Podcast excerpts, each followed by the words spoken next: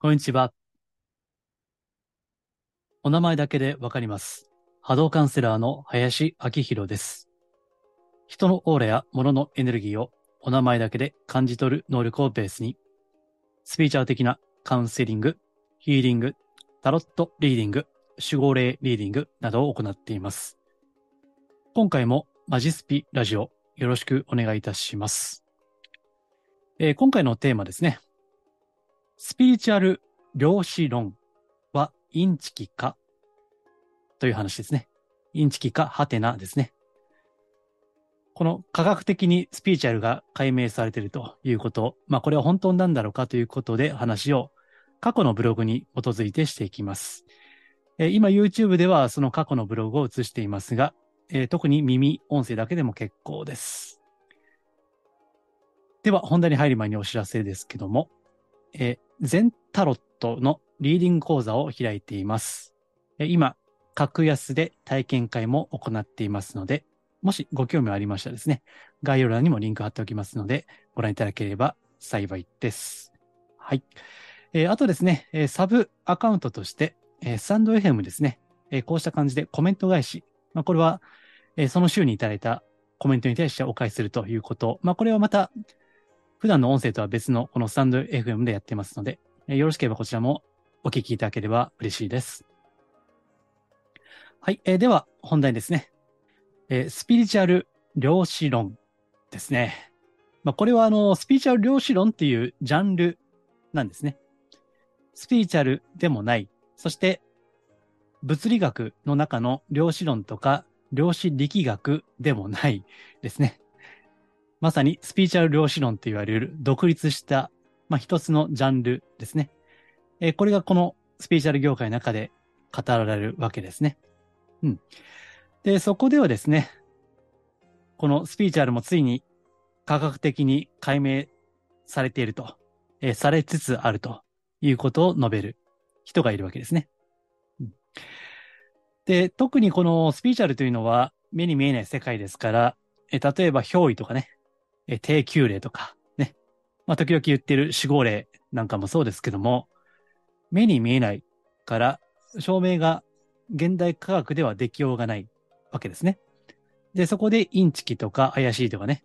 まあそれはあの、インチキ、インチキ的にやる人とか怪しくやる人がいるからなんですけどね。だから何をするかではなくて、誰がするかなんですね。まあいきなり脱線しますけどね。えその誰がっていうのが怪しいから、スピリチュアルも怪しく見られてしまうと。ですから、このスピリチュアルトークというのは人を選ぶわけですよね。これは今でもそうです。ねえただ、こうやって科学のお墨付きが得られるようになるとですね、まあそこの、そこで片身を狭い思いをしてきた人たちがですね、どうだ？もう科学的に証明されてるんだってね。そうやって、ちょっとね、あの、こう、まあドヤ顔とまでいかないけども、割とこう普通にね、喋れるようになってきつつあるといった空気もあるんだけどもですね。え個人的には、私はこの量子論ですね。これでスピーチャーから分かったという見解に対しては、冷静ですね。え距離を置いているということです。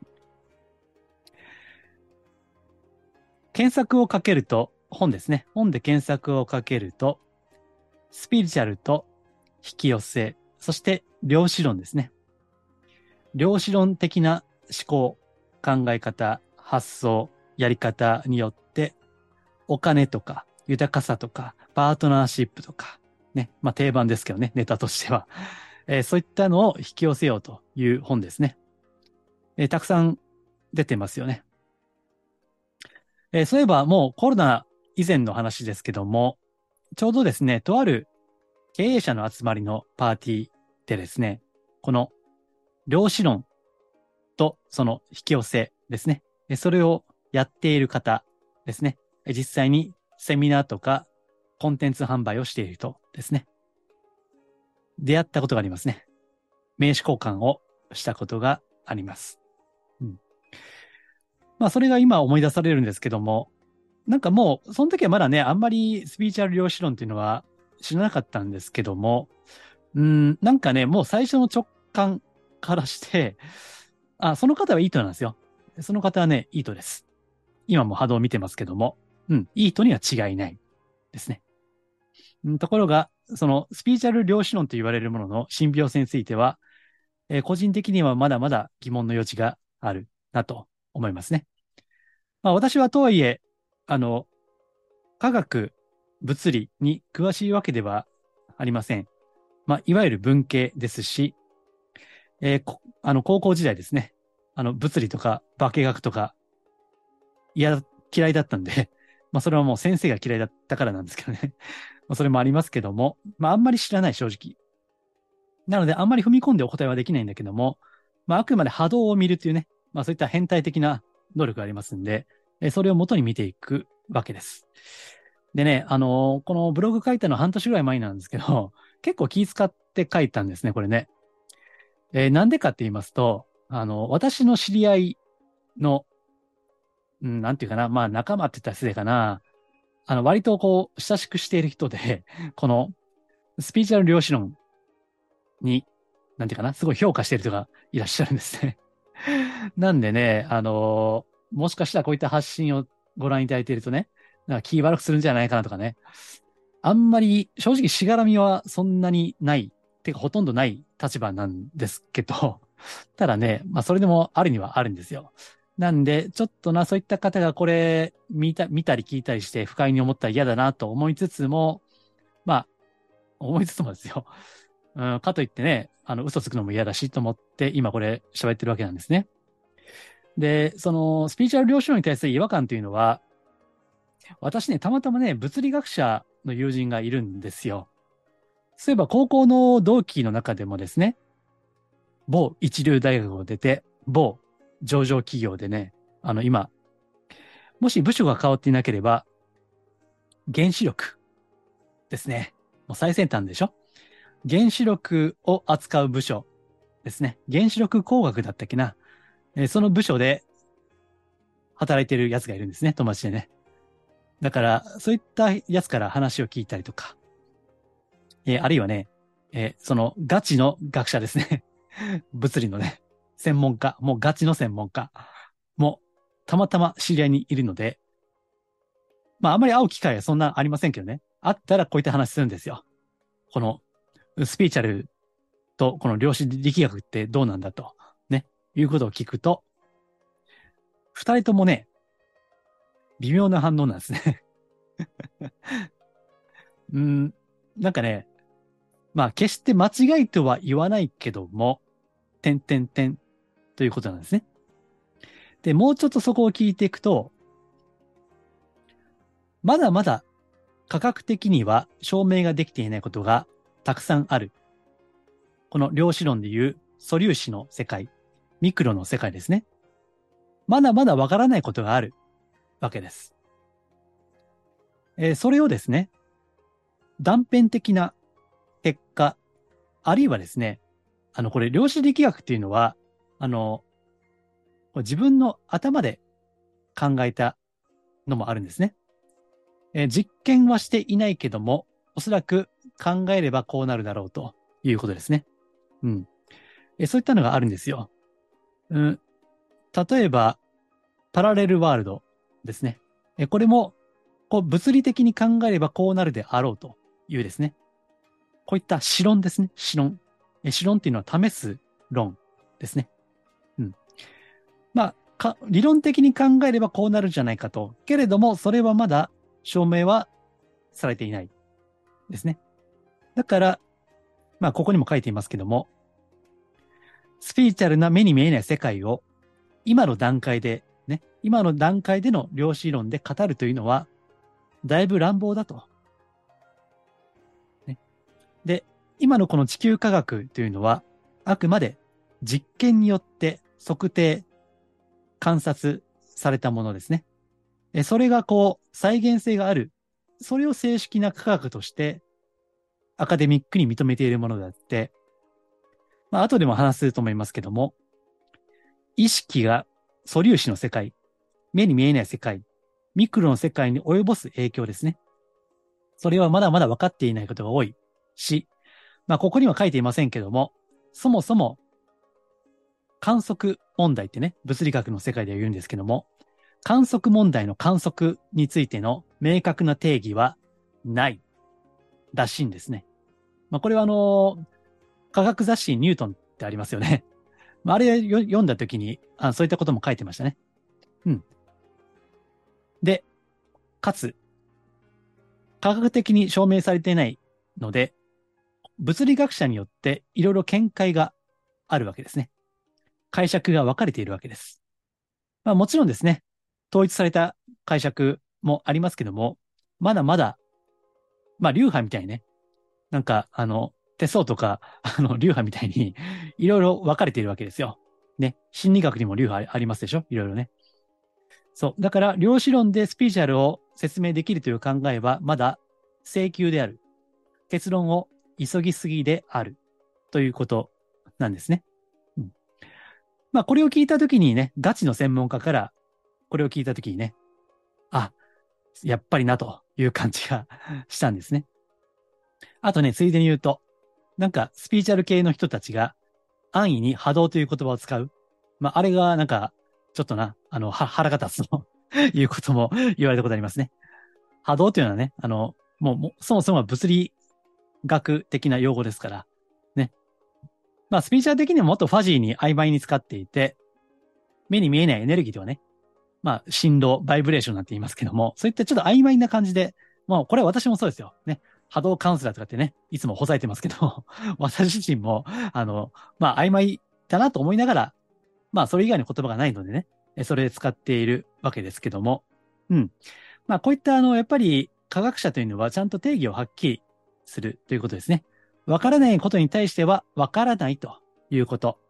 これが真に科学的な態度だと思うんですけども、このスピーチュアル量子論っていうのを見ていると、まだ仮説に過ぎないことを結論めいて話をする。その、例えば書籍、本であれば、どこかに、本当は複雑な学問をかなりあえてバッサリとね、難しいことは切って分かりやすく話をしますという前提があるし、そういったのはどっかに書いてるわけですよね。うん。じゃないと専門家から突っ込まれますからね。それはね。だからやっぱりそこは、あの、ちゃんと予防線を張っとかないと 突っ込まれますんでね。それでも、その本を読んでいくとね、割と断定的に言っている。えつまり、その意識、意識がこの現象を観測するですね。意識によってその素粒子の世界、つまり現実が決まるわけですね。という説です、これはね。ですから、まあ古くから自己啓発で言われている思考は現実化するというのは科学的に証明されたということですね。えそういったことを言うわけです。えところが思考とは何か、ね、意識とは何かとなると、これはもう科学ではまだ 研究がされていないわけですね。で、これは最近のブログで書いたんですが、ロジャー・ペンローズ、ロジャー・ペンローズっていうですね、あの、この物理学、理論物理学者かな。えー、すごいね、あの、学識の高い方なんですけども、えー、その方の言葉にも、意識というのは物理学では扱っていません。ってね、おっしゃってるんですね。うん。だからね、さっき知人の物理学者が困るのは、こういったスピーチャル量子論ってどうなんですかと、本当に信じていいんですかって言われるのは困るというね。はっきり否定もできないし、はっきり肯定もできないと。まだまだプロセスであるということですね。で、このロジャー・ペンローズさんも、いろいろそれ聞かれるらしいんですよ。ついに意識が解き明かされるんですかと。ね。ところが彼もそうじゃないと。そういったことは物理学では扱っていないというね。だこれがあの、あくまでこのペンローさんの意見であって、他の物理学者からすれば、すでに解明をされているという方もいらっしゃるわけですね。ですから、そういったことだけを取り出してね、あたかももう量子論で全て、スピーチュアルの全てがね、まあ全てとは言わないまでも、彼のかなりの部分まで解き明かせているということ。あんまりそこは結論は急がない方がいいんですね。えと言いますのも、まあ、ここからちょっと私の専門に入っていきますけども、このスピリチュアル量子論で書かれた本ですね。これ前もね、確か絵本の話、前回と前々回かな、えーやったと思いますけども、その絵本の話でも言いました通り、本は波動なんですね。本はね。そこにいかなる真実がこもっているか、あるいは絵本の時に100万回生きた猫っていうね、もう超ロングセラーの絵本を紹介しましたけども、そこにどれだけの真実が、あるいはそこに悲哀がね、人間の涙がこもっているか。それが波動の良し悪しを決めるわけですけども、この、私もね、随分読んだんですよ。まあ一般向けのね、このスピーチャル量子論の本ですね。うん。まあ一応読んだんですけど、あの、本当にね、素晴らしいなというのは、うん。なかったんですね。いや、もちろんね、あの、わ、悪くないなっていうのはありありますよ、それは。うん。まあ、ところが、あの、例外の一冊を除いて、これは後で言いますね。それを除いて、いいなと、波動が本当にいいなと思う本はないんですね。それは。それは、まあ、いろんな理由があるでしょうけども、まず、本当に、量子論を言うんであれば、もう本当難しいんですよね。本当はね。あの、物理学者ですら頭頭を悩ませる問題なんですよね。この量子論っていうのは。もう意味がわからないというね。あの、ですからね、有名な過去の科学者でもね、もう量子論本当に意味がわからないと。うん。確かパウリっていう科学者ね。えっ、と、パウリの定理っていう有名な、あの、理論があるんですけども、そのパウリ、多分天才なんでしょうけどね。私たち凡人からすれば天才なんでしょうけど、あそのパウリ曰く、本当に量子力学というの意味がわからんと、ね、いう言葉を残しているぐらいですね。うん。専門の科学者ですら混乱する。まして素人、凡人はどうなんだという話ですね。まあ、ですので、あんまりこう断定的に言うと、そこにはやはり嘘が入ってしまうわけですね。え読者に向けて分かりやすく伝えるとかね。えあるいは、その、うん、勇気を持ってもらいたいとかね。心一つで現実は変えられるんだみたいなね。えそういったことを伝えたくて、この量子力学的、量子論的にも解明されているというね、意識が素粒子に及ぼす影響ですね。だからまあ励ましたい気持ちは非常にね、わかるし、うん、まあそうじゃなければね、本出す意味もないだろうとは思うんだけども、うん、だからね、ちょっと中途半端なんですよね。本当にこうスピーチャルであれば、それ仮説だろうが、ご本人の信念だろうが言えばいいわけです。まあ私もそうですよ。私が波動がわかるからといって、これをお聞きのあなたがわかるわけではないですからね。だからやっぱり謙虚に考えれば、これは私の妄想だと。いつもね、お名前だけでわかりますって言ってますけども、うん、それはお前の妄想だろ？と言われれば、うん、まあそうですよねと 言わざるを得ない部分はあるわけです。まあところが、それでね、参考になるとか、え、なんでわかるんですかとかね。前も100万回生きた猫もそうですね。波動だけ見れば、すごい悲痛な感じがする。ね。で、読んでみて実際そうだったと。ね。まあ、こういったのがあるんで、一応ね、仕事として まあ、成立はしているわけですけども、えーそれでも、その、これを科学というからには、やっぱり分からないものは分からないということ。これがね、やっぱり繰り返しになりますけども、うん、科学的な態度なんですね。ですから、スピリチュアルは目に見えないからインチキだというのも、そういった意味では科学的ではないんですね。まあそれは間違いです、それは。目に見えないんであれば、保留にする。ね。とりあえず、カッコに入れておく。ということですね。それが正しい態度です。人間は生まれ変わるのか人間は生まれる前にお父さんお母さんを選んで生まれてくるのか？死んだら他の星に行くのか？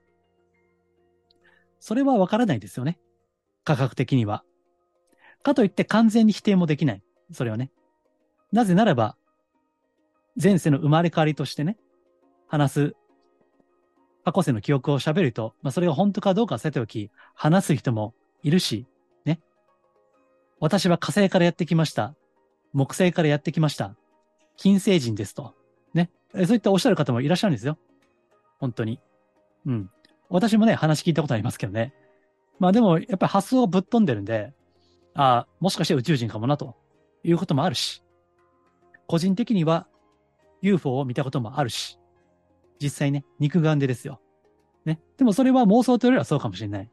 けど、否定はできないんですね。完全には。ですから、そういった知的な謙虚さというのは、まあ、スピーチャルを否定するにしてもね、えー科学的なお墨付きを得て、ね、どやと、ドヤ顔するにしてもね、わからないもんわからないということ。えーそうじゃないとですね、まあ、これはちょっと、うん、踏み込んで言うんですけど、本来わからないことを分かったふり、分かったつもりになってしまった瞬間に、その人の波動が落ちるんですよ。うん。落ちるんですね。えーこれは、あの、不平不満とかネガティブなことを言いまくったり、あるいは自分とか他人をね、攻撃するとか否定するとか、あそういった意味での波動の重たさではないんですね。えつまり知的な謙虚さをなくした瞬間、まあ、重くなることはないです。それでもね。うん。あの、不平不満とかネガティブなエネルギーがなければ。その代わり、そこで満足をするんですね。自己満足をするんです。そこで。もう分かったつもりになる。これは波動の成長、波動の進化発展を止めるんですね。うん。ですから、まあ、それでもですね、この地球界を生きるには、まあ、十分な、その波動のね、質は担保できる可能性はあるんですけども、うん、それでも向上していくことはないですね。ある種のお花畑の住人になってしまう。え、いつも時々言っているスピーチャルお花畑といったね、そういった、あの、もう本当にどうしようもないお花畑ではないけども、また、疑似科学という名のお花畑、そこにはまってしまうわけですね。そうすると、その人の魂の成長はそこで止まるんですね。なんかこれがね、あの、ちょっといろいろ見ていて、あの、もちろんね、うんまあ、さっきも言いましたけども、まあ、決して悪くはないんだけど、個人的には、うん、物足りないなと。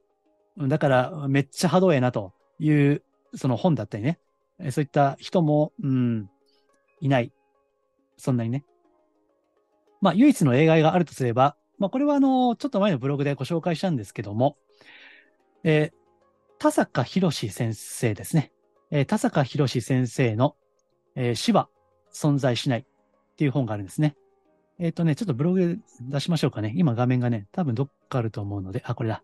はい。えー田坂博士先生の、えー死は存在しないですね。今、YouTube だったら画面映してますけども、音声だけの方は検索してください。え死は存在しないっていう本ですね。え最先端の量子科学が示す新たな仮説。えこの本だけは例外です。これは素晴らしいです。えあの、1000円ぐらいかな ?1000 弱で買えるかなと思いますので、えぜひですね、読んでいただきたいんですけども、え個人的には田坂先生大好きなんで、ぜひ読んでいただきたいんですけども、うん。この本は、謎は謎のままなんですね。その問いは失っていないんですね。わからないものはわからないとしたまま、でも、あくまで自分の仮説としては、こうではないか、というですね、その探求心があるんですね。探求心がある限り波動は高いです。それは。なぜならば、求める気持ちというのがまさに宇宙に触れているからですね。うん。まあ、こういった、あの、答えではなくて問いを突きつけてくるような、あそういったものが本当に優れたことなんですね。えー科学にしても問いを持つということですね。問いね。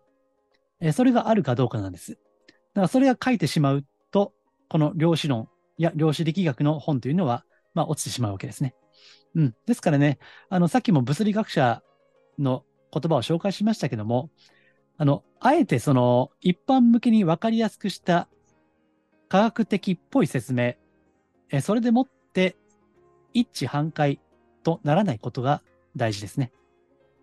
いや、そもそも科学が意識の使い方、意識によって現実が変わるというのを証明する以前に、私たちは この意識によって人生や運命が変わるというのは、どうでしょう？体験的に経験をしているんじゃないでしょうか科学がどうのこうの言う前に、本当は心が全てであるということは、心の深い部分では、私たちは分かっているんではないでしょうか。